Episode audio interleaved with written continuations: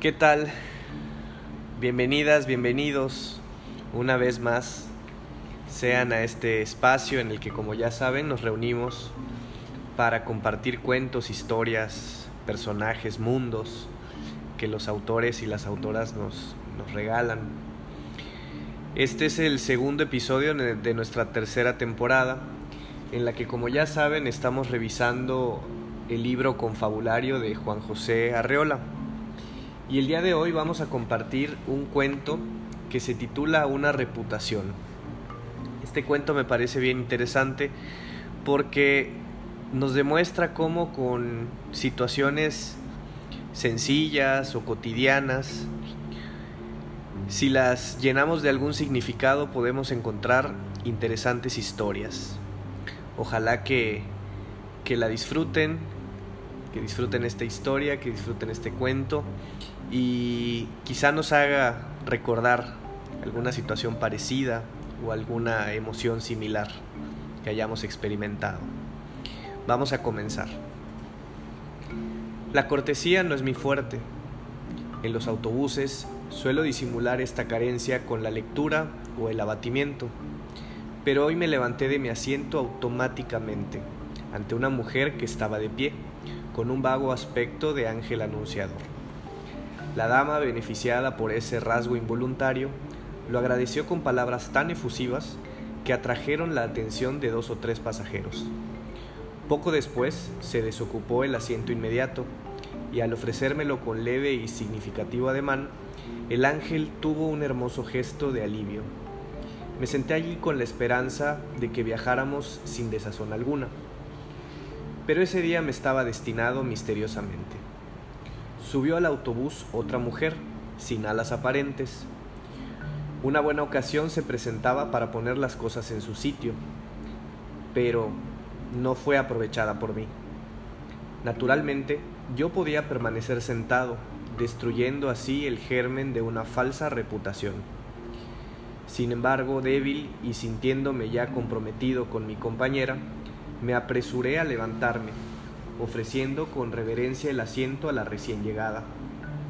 Tal parece que nadie le había hecho en toda su vida un homenaje parecido. Llevó las cosas a tal extremo con sus turbadas palabras de reconocimiento. Esta vez no fueron ya dos ni tres las personas que aprobaron sonrientes mi cortesía.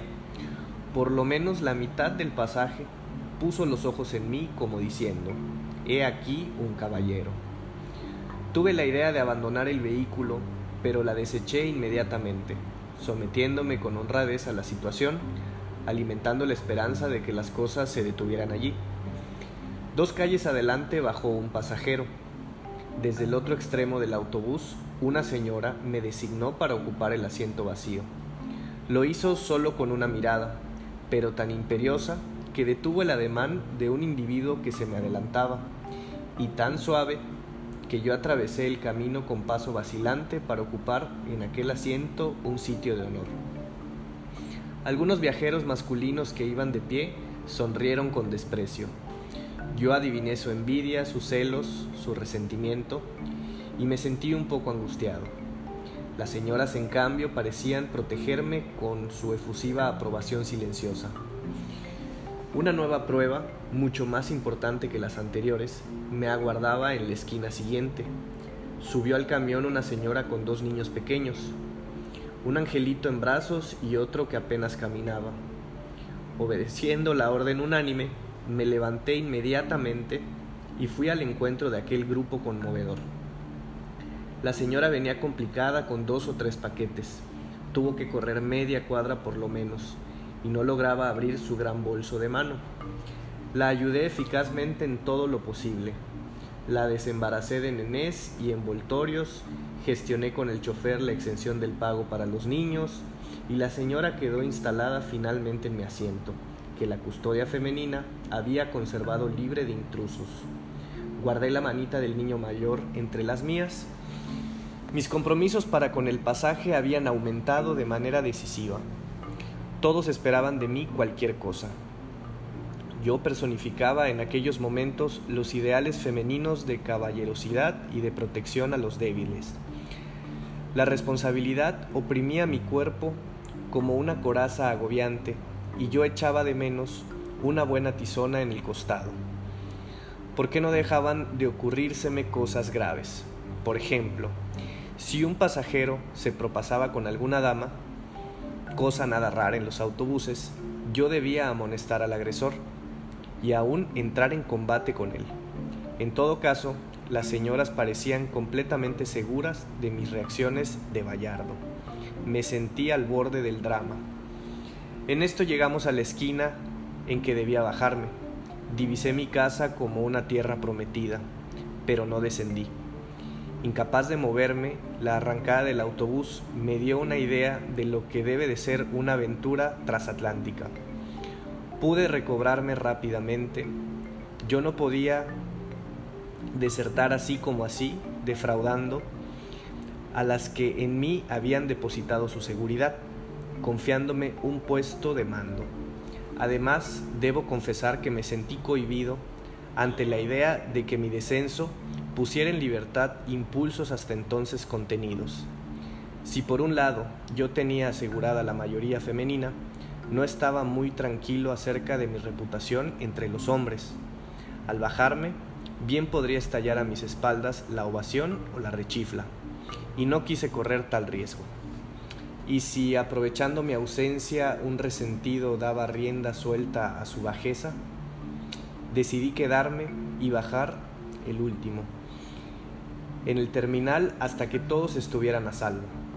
Las señoras fueron bajando de una en una en sus esquinas respectivas, con toda felicidad. El chofer, santo Dios, acercaba el vehículo junto a la acera lo detenía completamente y esperaba a que las damas pusieran sus dos pies en tierra firme. En el último momento vi en cada rostro un gesto de simpatía, algo así como el esbozo de una despedida cariñosa. La señora de los niños bajó finalmente auxiliada por mí, no sin regalarme un par de besos infantiles que todavía gravitan en mi corazón como un remordimiento. Descendí en una esquina desolada, casi montarás, sin pompa ni ceremonia. En mi espíritu había grandes reservas de heroísmo sin empleo, mientras el autobús se alejaba vacío de aquella asamblea dispersa y fortuita que consagró mi reputación de caballero. Fin. Pues ojalá que ojalá que disfruten escucharlo tanto como, como yo disfruté compartirlo con ustedes y pues veamos qué nos, qué nos lleva a, a rememorar o a imaginar quizá todo lo que nos comparte el autor o qué emociones nos, nos permite conectar. Me despido una vez más agradeciendo que nos podamos reunir eh, en este espacio y nos encontramos en un próximo episodio.